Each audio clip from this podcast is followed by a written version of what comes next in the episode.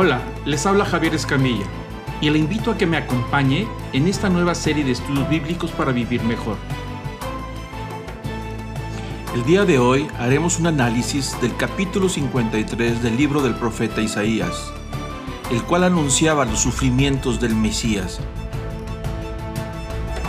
En este episodio estaremos estudiando el versículos 10 al 11 del capítulo 53 de Isaías las últimas palabras de Jesús en la cruz mientras está expiando los pecados de todos nosotros. Continuamos con la segunda parte.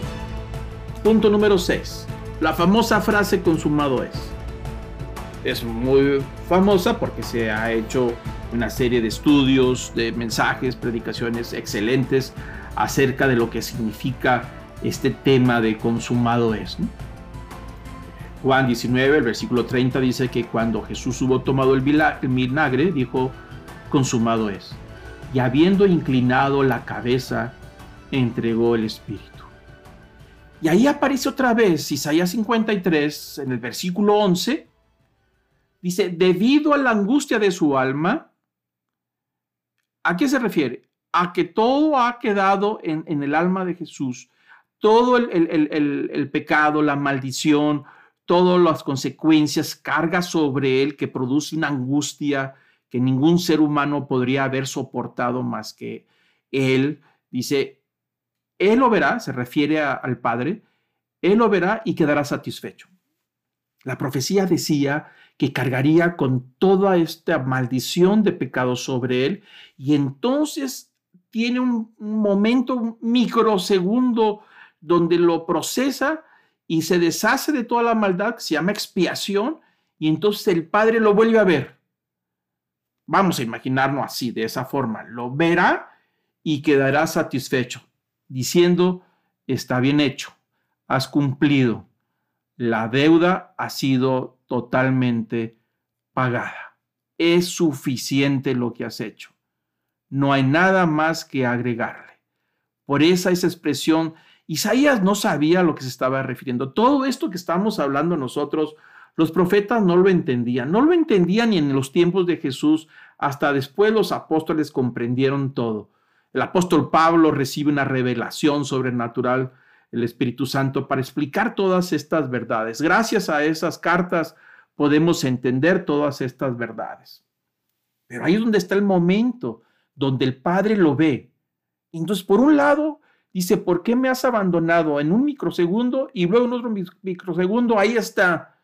Lo ve y el Padre queda satisfecho con la misión de Cristo. Cumplió.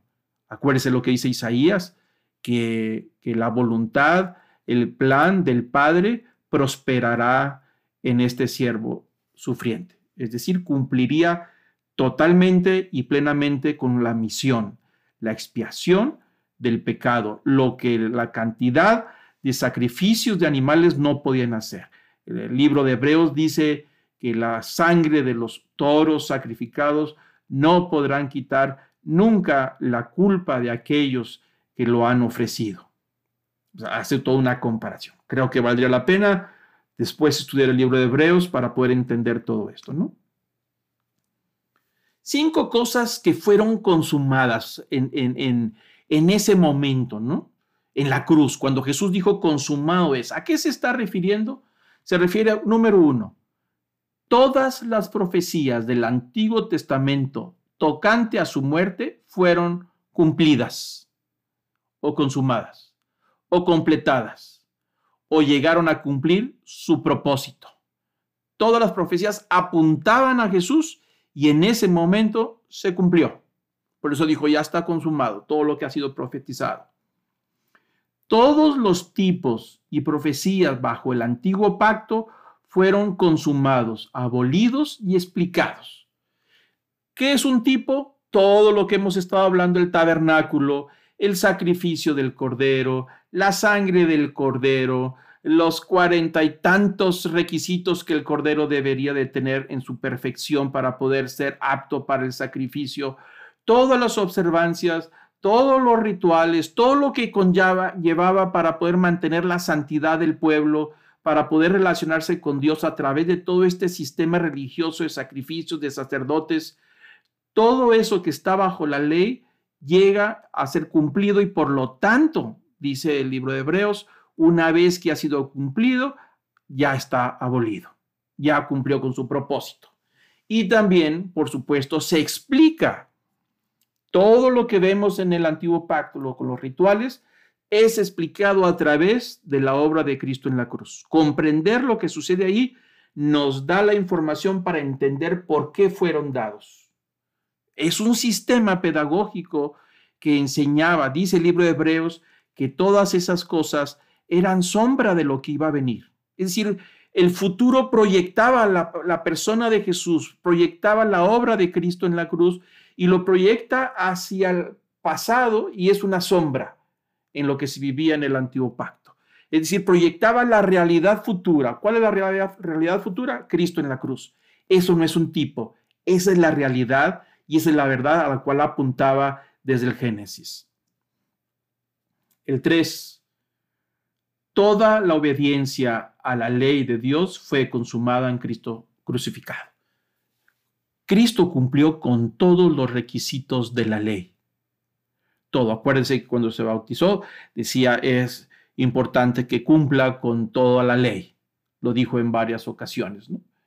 Entonces, toda esa obediencia, el apóstol Pablo dijo que era necesario que Jesús ah, naciera y muriera dentro de la ley para poder hacer libres a los que estaban bajo la ley. Lo dice en el libro de Gálatas. Muy interesante el tema, porque dice que era necesario estar bajo la ley para poder hacer libres a todos aquellos que estaban bajo la ley. Por eso cumplió con todos los requisitos de la ley. Punto número cuatro. Todo el poder de Satanás y los efectos del pecado fueron terminados. Es decir, a libertad fuimos llamados, dice el apóstol Pablo el poder de Satanás se está refiriendo y los efectos se está refiriendo a esa esclavitud resultado de la culpa que ocasiona el pecado, porque nada nos podía quitar la culpa. Actualmente se manejan muchas ideas modernas acerca de disolver la culpa. Hay muchos libros de terapia de desarrollo personal, cómo desarrollar la personalidad, hay tantos temas de cómo tratar con la culpa, pues son ideas modernas, ¿no?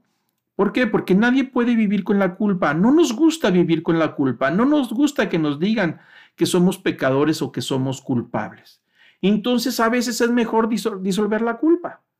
Si yo cometo una maldad junto con un amigo, bueno, pues somos dos, mitad y mitad. Si somos diez, bueno, pues se disuelve entre diez. Si somos cincuenta, pues como que casi no se siente. Si somos quinientos, ya no se siente nada, ¿eh? Y si es la mayoría los que estamos haciendo mal, ni siquiera consideramos que estamos haciendo mal. Y entonces invertimos la maldad y ahora lo convertimos en algo bueno. Y decimos que es algo bueno. Y así se va disolviendo la culpa, porque no nos gusta.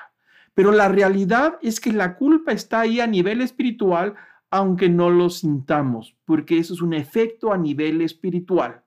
El pecado produce daño a nivel espiritual aunque hayamos cauterizado nuestra conciencia de diferentes maneras positivas. Por eso dice que cuando dijo consumado, el poder de Satanás para acusarnos y para no permitirnos que nosotros entremos a disfrutar de la salvación y los efectos de la culpa del pecado fueron totalmente determinados. La destrucción de Satanás será cuando Jesús regrese por segunda vez, dice el Apocalipsis, que va a destruir al diablo. Ese es otro tema. Pero ahí en la cruz, el poder, el lazo, la cadena que nos traía Satanás atados de no poder avanzar por culpa del, pecado y sus efectos, ahora están terminados. Por eso dijo, consumado es. Somos libres en Cristo, no en un pensamiento positivo, en Cristo, en su obra, en lo que Él hizo. El punto número cinco, toda justicia de Dios fue satisfecha la demanda de la justicia de Dios de pagar las deudas impagables que ni usted ni yo podíamos haber pagado, ni portándonos bien, ni siendo moralistas, ni regalar a los pobres todos los millones de pesos que hemos acumulado, ni haciendo obras buenas, ni siquiera siendo buenos teólogos, ni siquiera ir a la iglesia, nada puede por ninguna manera satisfacer la deuda eh, o el pago de la deuda que teníamos con Dios. Es decir, dice el apóstol Pablo que somos enemigos de Dios. Y por causa de lo que hizo Cristo, ahora somos amigos, nos hemos acercado por la sangre de Cristo. Entonces no había manera de salvarnos de esta, no había manera de librarnos, imposible. Dios sabía que el ser humano no tenía solución. Nosotros no tenemos solución. La naturaleza del pecado está allá adentro. No nos podemos escapar.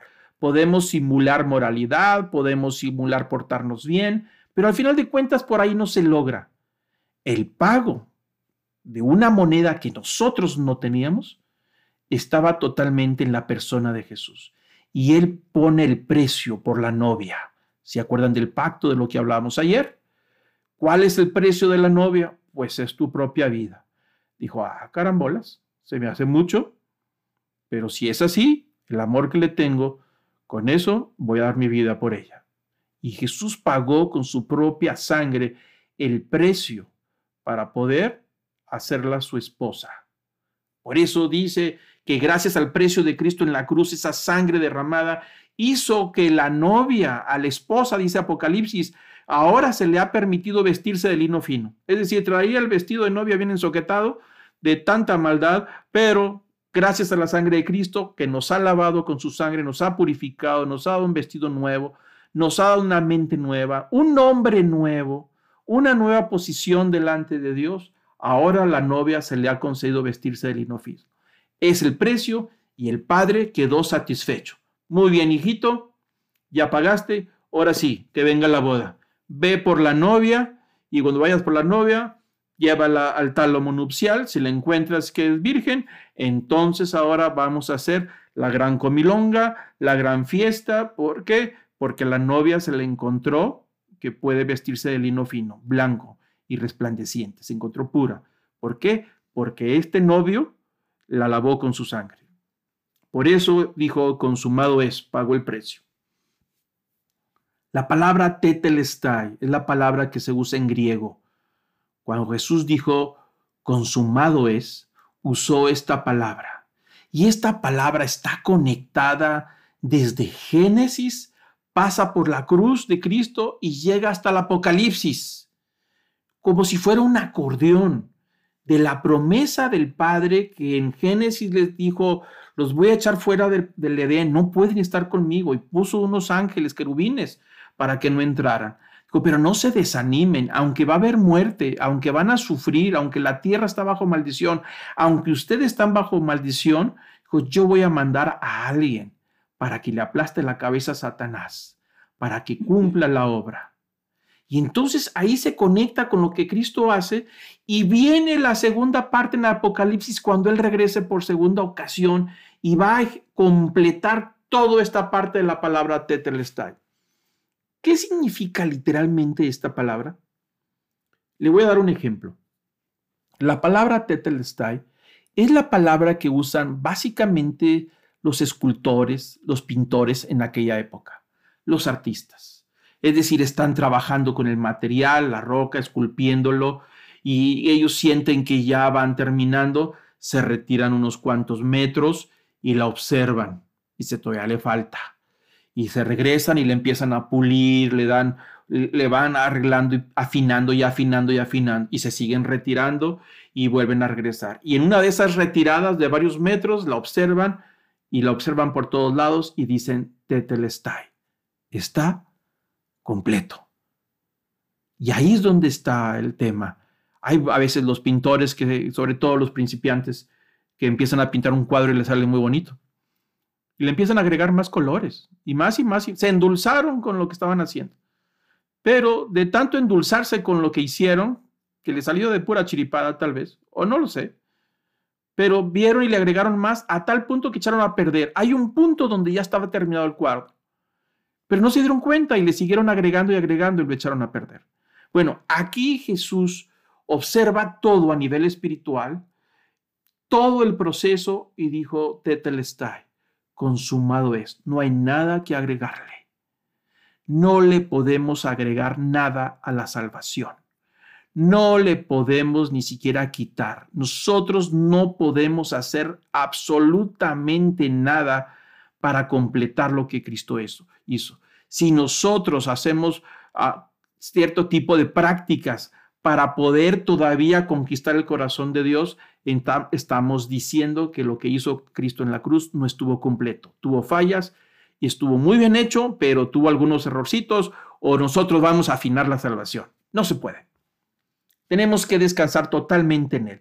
Ni podemos andar recurriendo con personas para que nos hagan trabajitos o andar haciendo exorcismos o rompiendo cierto tipo de maldiciones. Una vez que se ha refugiado en la sangre de Cristo, nuestra salvación está completa y nos ha librado de toda maldición, de tal manera que ahora somos nuevas criaturas, dice el apóstol Pablo. Así es que ahí está la conexión del principio y el final en Apocalipsis. Isaías 53, versículo 11. Dice, por su conocimiento, el justo, mi siervo, justificará a muchos y cargará las iniquidades de ellos. Qué interesante sobre esto, ¿eh? Isaías 650 y 680, 670 años antes de Cristo, estaba diciendo que este siervo sufriente, este Mesías, iba a justificar a aquellos que se refugiaran en él cargaría sus pecados y los, traería, los estaría justificados delante de Dios algo que se perdió a través de los siglos. El cristianismo iba muy bien, el primer siglo, segundo siglo, tercer siglo, ya para el cuarto siglo empezó todo a echarse a perder. Y aparece el sistema religioso, ahora habría que cumplir con las observancias, con los requisitos, con las comidas, con las iglesias y con las festividades, y no hagas esto, no por aquí, no por allá, y entonces empieza a perder el tema de la justificación hasta que gracias a Dios, por obra del Espíritu Santo, un monje en Alemania, en un castillo, ahí dando clases de, hebreo en el libro de Romanos, estudiando, el Espíritu Santo le da luz, se llama iluminación, no revelación, porque la revelación ya estaba dada a la Escritura. Ahí estuvo esa verdad por siglos, pero nadie la veía. Nadie la veía. La leían el pasaje, pero ni siquiera ni les sospechaban de qué estaba hablando. Pero de repente el Espíritu Santo ilumina a este monje, Martín Lutero, y empieza a entender, dice, que seríamos justificados por la fe, no por obras. Es decir, el poder estar delante del Padre, nadie, ningún ser humano, por más bueno que sea, podía estar delante del Padre porque Dios es santo y nosotros somos pecadores y no es por bondad ni por moralidad ni por ningún tipo que podamos estar delante de Él, sino que la persona ahora que se acerca al Padre el día del juicio se acerca cubierto por la sangre de Cristo. Esto se llama justificación. No por nuestros hechos, no por nuestros méritos, sino por los méritos de Él delante de Cristo. Entonces estaba profetizado también de que Él nos iba a justificar delante del Padre por causa de su sangre y, como intercambio tomaría sobre Él nuestros pecados, que es lo que nos hace injustificados. No somos justos. Nosotros no somos justos, pero cuando el Padre nos ve, ve a Cristo, ve la sangre de Cristo y entonces nos considera como justos. Ese es un tema muy importante que hay que estudiar en el libro de Romanos, que por cierto hace un poquito más de un año nos quedamos apenas a punto de iniciarlo y no lo pudimos terminar por causa de este COVID. Pero bueno, lo veremos más adelante. Ahí está Romanos capítulo 3, versículo 24 al 26 dice el apóstol Pablo, siendo justificados, ¿qué dice ahí? Gratuitamente. Tiene su Biblia ahí. Yo espero que tenga su Biblia, ¿eh? que no se apoye nada más en lo que estoy aquí poniendo. Ponga su Biblia y subraye la palabra gratuitamente por su gracia. Cuando dice gratuitamente, no quiere decir que no costó. A Cristo le costó la vida. Es de suma importancia entenderlo que somos justificados gratuitamente por su gracia mediante la redención que es en Cristo Jesús, a quien Dios puso, volvemos al mismo tema, como propiciación por medio de la fe en su sangre, a fin de que Él sea el justo y el que justifica al que es delante de la fe de Jesús. Él es el justo. Y de su justicia, de ser justo, de su sangre justa, es donde nosotros lavamos nuestra, nuestra alma y por eso somos justificados por causa de que Él es justo. Su sangre es limpia. Y Dios permitió que fuera de esa manera. Por eso tenía que ser así, porque no había manera de tratar con el pecado. Dios no es un Dios barco. Ese es un error que nosotros cometemos. Decimos, bueno, no pasa nada. Dios es amor y al final del mundo, al final de esta creación, Dios nos va a perdonar a todos porque yo no creo que Dios sea un Dios que nos va a condenar así nada más porque sí. Bueno, no, nos equivocamos.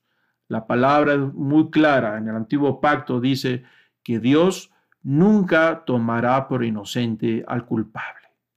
Romanos dice que, que la paga del pecado es muerte y que no hay justo ni siquiera uno. Todos merecemos la muerte y ser condenados. Era la única manera de poder rescatarnos, no había otra forma. Cubrirnos con la sangre de alguien justo, de una sangre limpia, porque la de nosotros estaba contaminada. Pero seguimos la última parte. Dice Lucas 23, versículo 46. Entonces Jesús, clamando a gran voz, dijo, Padre, en tus manos encomiendo mi espíritu. Y habiendo dicho esto, expiró. Notemos algo interesante. Jesús entregó su vida voluntariamente. Nadie lo obligó. ¿Se pudo haber zafado? Sí, se pudo haber zafado, pero no quiso. Por eso dice Pablo que fue obediente hasta la cruz. Él voluntariamente entregó su espíritu y se despidió y entregó su espíritu, algo que ningún ser humano podemos hacer. Dios llama, nos llama. El día que Él disponga, sopla sobre nosotros y vamos a dar a su presencia. Cuando Él quiere, Él nos llama y nosotros obedecemos, nos guste o no nos guste, y soltamos este cuerpecito y al instante estamos en su presencia. Ningún ser humano puede entregar su espíritu a Dios. Aquel que lo hace a la fuerza, sin el consentimiento de Dios, tiene el castigo eterno. Pero Jesús es el único que lo entrega. Él lo entrega. Por eso es algo que, que tenemos que reconocer en Él, de que Él encomendó su espíritu y se lo entregó al Padre, mientras Él seguía con el proceso de la expiación, ya lo que llegaba a bajar a los infiernos, ir por los espíritus encarcelados, ese es todo otro tema de lo que sucedió en esos tres días, antes de la resurrección. Y veamos rápidamente los eventos que le precedieron, o más bien que le sucedieron después de la cruz. Número uno, hubo oscuridad por varias horas, eso ya lo vimos el velo del templo se rasgó de arriba hacia abajo. Ya sea por el resultado del temblor, por el sacudimiento, no sabemos exactamente qué, porque sí sabemos que tembló, pero sí sabemos que a esa hora, a la hora nona, que, pudo haber sido a las 3 de la tarde, 4 de la tarde, 5 de la tarde o hasta las 6, en un lapso de ese momento cuando Jesús ah, entrega su espíritu, cuando dice consumado es, cuando Él entrega su espíritu, en ese mismo momento, a esas horas, están los sacerdotes en el templo haciendo los sacrificios de la tarde. Casi se puede confundir el sonido del shofar ahí en la torre del templo, donde levita está tocando, apuntando hacia la ciudad, anunciando los sacrificios de la tarde. Ahí está anunciando el sacrificio mientras Jesús está entregando su espíritu. Dos eventos el modelo pedagógico que Jesús, que Dios permitió para enseñar, que sería la sombra de lo que habría de venir, y la realidad espiritual que ya llegó, que están al mismo tiempo las dos partes, uno expiando a la creación, al, ser humano, a todo aquel que, se refugia para dar esta posibilidad de un cielo nuevo y una tierra nueva, y al mismo tiempo se está dando el sacrificio. Y ahí mientras el sacerdote entra con la sangre de estos animales, entra al lugar santo para poder hacer expiación, rociar un poquito de sangre, mientras están en los servicios, mientras está él en, el incienso, empieza a temblar, a temblar y se divide el velo de arriba abajo. Nosotros decimos velo porque así dice la escritura, porque originalmente inició como un velo, en una separación, separaba el lugar santísimo. Ya ustedes lo saben, nadie podía entrar ahí, ahí donde estaba eh, el lugar donde hacía expiación una vez al año el sumo sacerdote, nada más él entraba. Y cuando él entraba a hacer la expiación, lo amarraban de un pie, le ponían las campanitas ahí a la sotana, a los ropajes, y, lo oían que estaba haciendo algo adentro, y si ya no sonaban las campanitas, pues es que la mejor le dio ahí el patatús, le dio un infarto y le estiraban con el mecatito para que nadie profanara el lugar santísimo. Bueno, los sacerdotes no podían ver qué había de aquel lado, nada más el sumo sacerdote. Nadie tenía acceso a la presencia de Dios porque el lugar santísimo representa la presencia de Dios en medio del pueblo. Pero nadie podía llegar ahí, ninguno de los israelitas, más el privilegiado, el sumo sacerdote, y una vez al año y un ratito. Pero en este momento, mientras Jesús entrega su espíritu y dice consumado es, que empieza a hacer efecto en los infiernos, sacude los infiernos, sacude a Satanás con todas las huestes espirituales y sacude el, firmamento, los ángeles empiezan a gozarse y alegrarse y retumban las palabras de, que él aplastará a la serpiente eh, mientras la serpiente le acecha el calcañal, todas esas palabras hasta el apocalipsis de un cielo nuevo y una tierra nueva y un hombre nuevo. Ahí está y se abre el velo de arriba abajo. Este famoso velo estaba siendo engruesado por las vestiduras de los sumos sacerdotes. Cada vez que un sumo sacerdote colgaba la sotana o los tenis o los ropajes o se jubilaba o se moría, sus ropajes de servicio para la purificación del pecado de una vez al año, el famoso Yom Kippur, esos ropajes especiales lo colgaban en el velo. Y ahí iban colgando las vestiduras de todos estos sumos sacerdotes. Con los siglos, este velo se convirtió en toda una pared, quizá de un metro de grueso, unos 50, tal vez hasta dos metros, colgada con grandes vigas de madera. Entonces nadie podía entrar. Pero dice la escritura que este velo engrosado con las vestiduras de los sumos sacerdotes que no podían quitar la culpa con los sacrificios de la sangre de esos animales, se abre de arriba, especifica la escritura que dice que es de arriba abajo. Ningún ser humano lo había hecho. Y al momento que se abre, ahí estos sacerdotes son sacudidos porque por primera vez en su vida vieron lo que había de aquel lado. Pero era una señal diciendo, hecho está.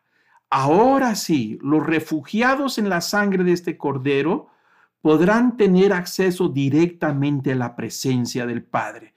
El lugar santísimo, como dice el apóstol Pablo, no hecho de manos, sino eterno en la gloria una casa espiritual hecha por Dios mismo. El Apocalipsis habla muchísimo de este tema. A partir de ahí, todos los refugiados en la sangre de Cristo tendríamos el privilegio de ya no tener intermediarios, sacerdotes que nos representen, ni que representen a Dios, ni sacrificios, porque el sacrificio fue tan perfecto que nos permitiría ahora ir directamente al trono de la gracia, ir a la presencia de Dios cubiertos con la sangre de Cristo y como dice el libro de Hebreos, buscar la misericordia para el oportuno socorro. Ese es el gran privilegio que Cristo hizo en la cruz. A partir de ahí, todos nosotros que fuimos hechos nuevas criaturas, podemos decir con la boca ancha como boca de jarro, decir Padre nuestro. Porque antes de que se abriera el velo, antes de que Jesús dijera consumado es, nadie podía dirigirse al Dios de la creación como Padre, porque ahora nosotros somos sus hijos, adoptados en Cristo Jesús en una nueva creación. Todo un tema. Seguimos para ir terminando.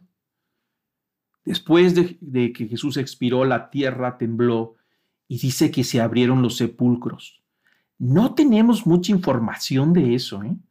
pero nos dicen los evangelios que salieron cuerpos de gente santa, de gente que estaba sepultada ahí en, en Jerusalén, y dice que los vieron caminar entre la multitud. Así es que imagínense el espectáculo que empieza desde el viernes con la crucifixión de Jesús, todo Jerusalén, atiborrada de toda esta gente visitando por la Pascua, pues fue un, un, fin de semana inolvidable. Muchos de ellos regresaron a sus casas contándole a sus hijos, a sus esposas, a sus amigos lo que eran, lo que les tocó ver. Ver a un hombre crucificado en la cruz que tembló, que sacudió y luego vieron gente que ya estaba muerta de hace 30, 100 años, 200 años, andar entre ellos saliendo de los sepulcros y luego todavía el templo se abre diciendo ya no más, no hay necesidad de sacrificios, ya no hay necesidad de sacerdotes, ya no hay necesidad de templo. Todo eso está sacudiendo. Ese fin de semana fue tremendo y todavía faltaba, faltaban las primeras horas del primer domingo, cuando empezaron los rumores a decir que el que estaba muerto lo habían visto resucitado. Es otro tema para, para el próximo domingo. Punto número cuatro. El centurión da testimonio verdaderamente, este era el Hijo de Dios. Uno de los centuriones que estaba ahí dirigiendo todo el tema de la crucifixión de Jesús, después de ver la oscuridad, después de ver las, oír las palabras de Jesús, después de ver que temblaba, y después de ver todos los efectos, dijo, verdaderamente, este es el Hijo de Dios. Nos equivocamos. Él tenía la razón, pero no lo podían entender. Los soldados abren el costado de Jesús para asegurarse de que estuviera también muerto. La ley establecía que todos los crucificados deberían de quebrarle las piernas los pantorrillas para que de esa manera se cayeran y se asfixiaran si es que estaban vivos. Estaba cerca todavía el Shabbat. A las seis de la tarde o seis y media por ahí iniciaba el Shabbat y después de ahí ya no se podía hacer nada. Entonces tenían que asegurarse de que estuvieran muertos. Una profecía decía que no le quebraría ninguno de sus huesos. Cuando llegan con Jesús, no le quiebran los huesos, sino solamente para asegurarse que está muerto, le cajan esta lanza en un costado, que también era parte de otra profecía. Punto 6. José de Arimatea y Nicodemo bajan el cuerpo de, de Jesús para ser sepultado. Estos dos hombres estuvieron presentes en los juicios del día anterior a las seis de la mañana cuando el Sanedrín se reunió para juzgar a Jesús. Recuerden que ese juicio fue ilegal. Todos gritaban a la vez rompieron con todos los principios de la ley donde tenían que votar de uno por uno para ver si era culpable o inocente. No lo hicieron. Entre la muchedumbre, más de 70 personas estaban ahí. Ahí estaba también José Arimatea y Nicodemo. Seguramente se quedaron callados. Ellos no estaban de acuerdo con lo que estaba pasando. Ellos eran seguidores de Jesús, pero escondidas. Los dos. La Biblia es muy clara. Dice que varios de los fariseos, de los principales fariseos, de los que eran del Cenedrín, creyeron en Jesús y se convirtieron. Y aún después de la resurrección, muchos de estos líderes se convirtieron en seguidores de Jesús. Bueno, ahí están dos que habían seguido a Jesús a escondidas, eran cristianos de la secreta. Sí estaban de acuerdo con Jesús, con la Biblia y con todo, pero no querían que nadie, los vecinos se dieran cuenta. Ni los amigos del trabajo, ni los del club, ni nadie. Pero en ese momento ellos deciden y rompen con todo prejuicio y vergüenza y lo que pensaran sus amigos y decidieron ir voluntariamente a pedir permiso a Pilato para bajar el cuerpo de Jesús. Fueron ellos. Los verdaderos discípulos que estaban ahí, ¿dónde estaban? No lo sé, huyeron. Pero estos discípulos de la secreta deciden salir al público y que sean identificados como seguidores de Jesús, lo toman, lo bajan y lo, llevan ahí a un sepulcro que José de Arimatea prestó, un hombre rico. Acuérdense, es principal entre los judíos, pertenece al Sanedrín, un hombre, como todos ellos, de importancia y buena posición económica. Él presentó, prestó su sepulcro familiar para sepultar a Jesús. Profetizado. Isaías 53 lo dice, por eso dejé el versículo 9 al final. Dice, y se dispuso con los impíos su sepultura, pero con el rico fue en su muerte, aunque no había hecho violencia ni había engaño en su boca. Isaías vio que lo iban a sepultar entre los ricos, entre los impíos, porque así es como veían a los ricos en aquellos años, que los veían que eran los que maltrataban a los pobres, los veían como gente que no, no, no era digna de imitar. Siempre asociaban la riqueza con la maldad. Pero aquí este hombre rico, ahí presta su sepultura para que Jesús fuera sepultado, quizá temporalmente, no lo sé, pero ya venía el día sábado y ellos no iban a permitir que los buitres, las aves de, rapiña, los carroñeros, fueran el fin de semana durante el Shabbat a picotear el rostro o el cuerpo de Jesús. No lo permitieron. Los demás ladrones no lo sé, regularmente los dejaban ahí, los tiraban, pero el caso de Jesús ellos no lo permitieron. Y la profecía decía que iba a estar en una tumba prestada de un hombre rico. Y termino con el último punto. La guardia romana y los sacerdotes sellan la tumba con una gran piedra para asegurarse de que los discípulos no se roben el cadáver, porque Jesús había dicho que iba a resucitar. Entonces los sacerdotes decían que los discípulos iban a armar el plan para hacer desaparecer el cuerpo de Jesús. De eso hablaremos el día domingo, de estos eventos. Termino con esta lectura. Mateo 27, 50. Mas Jesús, habiendo otra vez clamado a gran voz, entregó el Espíritu. Y he aquí el velo del templo se rasgó en dos, de arriba abajo, y la tierra tembló, y las rocas se partieron, y se abrieron los sepulcros, y muchos cuerpos de los santos que habían dormido se levantaron. Y saliendo de los sepulcros después de la resurrección de él, vinieron a la santa ciudad y aparecieron a muchos. El centurión, y los que estaban con él guardando a Jesús, visto el terremoto y las cosas que habían sido hechas, temieron en gran manera y dijeron verdaderamente, este era el Hijo de Dios. Apocalipsis 21, 1 al 7.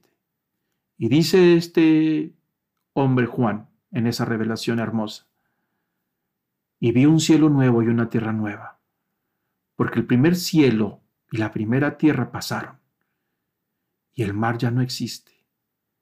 Y vi la ciudad santa, la nueva Jerusalén, que descendía del cielo de Dios preparada como una novia ataviada para su esposo. Entonces oí una gran voz que decía desde el trono, He aquí el tabernáculo de Dios está entre los hombres, y Él habitará entre ellos, y ellos serán su pueblo, y Dios mismo estará entre ellos él enjugará toda lágrima de sus ojos. Ya no habrá muerte, ni habrá más duelo, ni clamor, ni dolor, porque las primeras cosas han pasado. Y el que está sentado en el trono dijo, He aquí, yo hago nuevas todas las cosas, y añadió, Escribe, porque estas palabras son fieles y verdaderas. También me dijo, Hecho está. Yo soy el alfa y el omega el principio y el fin. El que tiene sed, yo le daré gratuitamente de la fuente del agua de la vida. El vencedor heredará, estas cosas y yo seré su Dios y él será mi hijo. Note usted el versículo 6. También me dijo, tetelestai, la misma palabra que Jesús usó cuando estaba en la cruz. Yo soy el principio y el final de todo. Y ya está todo hecho. Ahí será la segunda vez, cuando Jesús pronuncia el final de los tiempos, en donde ya pasaría toda esta creación llena de corrupción, donde habremos resucitado en un cuerpo nuevo, donde Satanás y todas sus huestes serían destruidas, donde ya no habría pecado ni dolor, donde nunca nos acordaremos de cada lágrima que derramamos aquí en esta tierra. Dijo, ya está hecho. He cumplido y he restaurado todas las cosas de acuerdo al, al plan de mi Padre. Este domingo Veremos la resurrección de Jesús y estudiaremos el versículo 12 de Isaías 53. Mientras tanto, yo le pido que incline su rostro en este momento para terminar. Y vamos a orar delante de Dios. Y vamos a, a decirle con todo el corazón el poder hablar desde la profundidad de nuestro ser y decirle, Padre, reconozco que soy pecador y reconozco que has enviado a tu Hijo a morir por mí y por mis pecados. Reconozco que me has hecho una nueva criatura, un nuevo hombre, una nueva mujer, con una nueva mentalidad. Y reconozco que me has justificado por esa sangre preciosa. Señor, te pido que podamos, Señor, valorar estas palabras, este Evangelio y esta verdad, y que podamos aplicar la fe a la persona de Jesús, a sus dichos, a su revelación, a sus palabras, a sus hechos y a sus promesas de que un día regresará por nosotros. Padre, que tengamos claro que Él hizo la obra completa y que el tema de la redención no le falta nada no le sobra nada y que nosotros no podemos aportar ni agregar. Señor, te pido que podamos andar en pureza de corazón, como redimidos, gozosos y en paz, sabiendo, Señor, que nada es arrebatado cuando tú nos has puesto en el hueco de tu mano. Que podamos refugiarnos en ti como los polluelos se refugian bajo las alas de su madre de la gallina, Señor. Te pido, Señor, que podamos encontrar en ti ese dulce refugio, que podamos ser fieles cuando las emociones nos traicionan, cuando las pasiones nos envuelven, cuando la tentación nos acecha, cuando queremos tomar caminos equivocados Padre, manda tu espíritu y que seamos fortalecidos desde el interior del poder de tu fuerza. Que podamos conocer, Señor, todo el potencial y la poder y la magnitud, toda la supereminente grandeza del poder de Dios para los que creen. Que podamos creer, Señor, que nada y nadie nos podrá separar de tu mano. Recibe, Señor, todo el honor, la majestad, el imperio y el poder por los siglos de los siglos. Amém.